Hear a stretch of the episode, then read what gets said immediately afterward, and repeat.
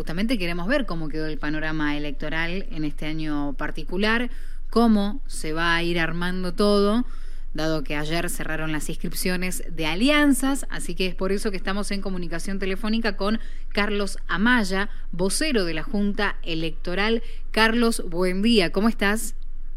Hola, ¿qué tal? Buen día, buen día a ustedes, buen día a la audiencia. ¿eh? Muchas gracias por la comunicación para aclararnos el panorama en este año caliente. Sí, sin duda es un año caliente, pero caliente en el buen sentido, en el sentido de que una vez más se da este proceso democrático de las elecciones y lógicamente esto es muy positivo y auspicioso porque siempre es la oportunidad de que la gente decida quiénes lo van a, lo van a gobernar. Y yendo ya a este proceso en Tucumán, ayer venció a las 20 horas la oportunidad o el plazo para inscribir a los frentes electorales en Tucumán. Y quedaron inscritos cinco frentes. Ahora, lógicamente, tendrá la Junta Electoral que revisar en lo inmediato la documentación presentada y a partir de allí eh, efectuar el reconocimiento o pedir las modificaciones que necesiten en la presentación de la documentación. El primero fue el Frente de Todos por Tucumán, que es el único que ya está oficializado porque fue el primero que se presentó ya hace unos días, integrado por el Partido Justicia y el Partido Encuentro por la Renovación. Después se presentó Juntos por el Cambio, integrado por la Unión Cívica Radical y por el Partido Propuesta Ciudadana. Estos, eh, este frente, recordemos, está cuestionado por el, no, el uso del nombre eh, Juntos eh, por el Cambio y por eso es que casi inmediatamente después se presentó otro frente que se denomina Juntos para Cambiar Tucumán, que está integrado por el Partido de las Ciudades en Acción y el Partido Compromiso Ciudadano Independiente. Eh, a partir de allí, ya casi sobre la hora, se presentó el Frente de Izquierda y de Trabajadores Unidad, que reúne a cuatro partidos, el Partido de Trabajadores por el Socialismo, el Partido Obrero, el Movimiento Socialista de los Trabajadores y la Nueva Izquierda. Y ya sobre la hora, como quien dice, se presentó un nuevo frente que se denomina Compromiso Pro Tucumán, integrado por Propuesta Republicana, que es el PRO como lo conocemos habitualmente, y el partido Compromiso Tucumán. Estos cuatro frentes que eh, mencioné eh, al final son los que están a consideración de la Junta Electoral toda su documentación. Bien, bien, porque esto que, mencionas es muy importante porque el hecho de que se haga la presentación no implica que van a ser las alianzas y que queda todo así con estos nombres como lo estamos conociendo ahora. Todo eso se somete a un análisis después. Exactamente, esto se somete a un análisis, pero es importante resaltar lo siguiente, esto no se modifica, los frentes tal cuales están son los que van a quedar constituidos siempre y cuando cumplan con la documentación requerida por las leyes. Entonces, esto va a quedar así en cuanto cumplan con todos los requisitos. Si estos requisitos ya están cumplidos, van a ser oficializados tal cual están. Bien, Carlos, ¿y cuál sería el requisito principal, digo, para que todo esté en orden?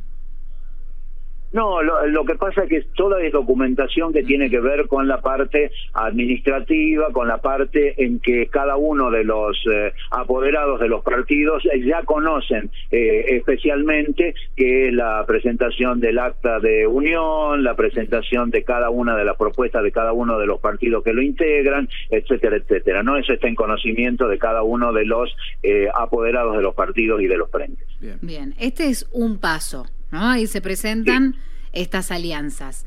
¿Cómo se sigue después? Porque después ya, ya van las listas. Exactamente. El 14 de marzo próximo son las elecciones internas, tanto de los frentes como de los partidos que se presentan en forma independiente. Estas son elecciones internas cerradas, porque así son en Tucumán, en la que en los frentes participan los afiliados a los partidos que conforman el frente, no participan nadie más y ahí eligen cuál es la lista de candidatos. Y en un partido que se presenta en forma independiente participan los afiliados de ese partido exclusivamente para elegir la lista de candidatos. Bien, ¿y si hay alguna si algún requisito que falta, tienen alguna fecha límite? Bueno, esa es la fecha para realizar las elecciones, pero la lista de candidatos se oficializa recién el 12 de abril. El 12 de abril, o sea, de aquí a un, a un, poquito más de un mes, se van a presentar las listas de candidatos para su eh, oficialización. Estos son los candidatos que han salido electos en esas elecciones internas, ¿no es cierto? Y ese mismo día vence también la inscripción de los acoples este sistema que tiene Tucumán y que autoriza la legislación vigente para que un partido que presenta candidatos para determinados cargos se acopla a otro partido que presenta, por ejemplo, candidato a gobernador y vice. En esa oportunidad hay que presentar el pedido de acople de un partido a otro y la aceptación del otro partido de que éste sea acoplado a ese. Bien. Bien, ahí eh, que no es lo mismo que una alianza. No, no, no, no. Las alianzas vencieron ayer y son las cinco que yo les enumeré al principio. Perfecto, perfecto. Para ir entendiendo este panorama, ¿hay algo que haya sorprendido en, en estas presentaciones? Mira, la Junta Electoral no tiene por qué sorprenderse.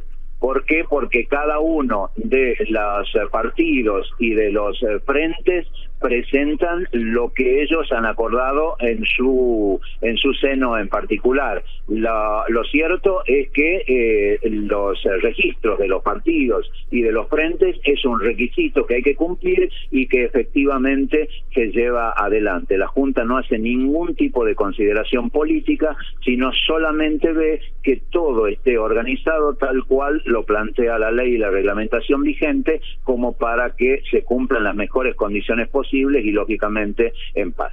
Perfecto. Bueno, bien. Muy bien. Como corresponde entonces, queda esperar. Entonces, nosotros ya fuimos anotando algunas fechas, que ya sabes que en esas fechas te vamos a volver a molestar. Ah, sí, por supuesto, estoy para eso y esa es la tarea que me han encomendado. La cuestión eh, siguiente quizás eh, convenga, ya esto es para la gente, días atrás venció la posibilidad de presentar cualquier tipo de modificación en el registro provisorio de votantes.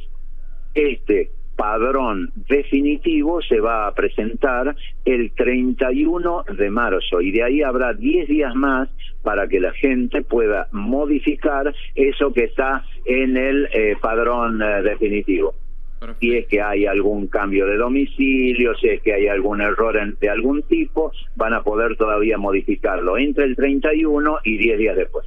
Excelente, excelente esa información, también la dejamos registrada que a veces, obviamente, llegan los mm. periodos electorales y uno empieza a consultar el padrón y por ahí si cambio de domicilio o alguna alguna modificación, bueno, eso va también a modificar donde uno vota, ¿no? Así que Exacto. Inclusive también inclusive también puede tener un pariente o un conocido que saben que ha fallecido, por ejemplo, y que figura todavía en el padrón, pueden hacer la presentación, lógicamente adjuntando toda la documentación que pruebe que esa persona lamentablemente ha fallecido ya, ¿no? Bien, bien ahí entonces la información más que útil. Carlos, te agradecemos un montón. No, por favor, gracias a ustedes y a su disposición por cualquier cosa que necesiten. ¿eh? Muchísimas gracias y desde acá deseamos una buena jornada. Igualmente, igualmente, gracias.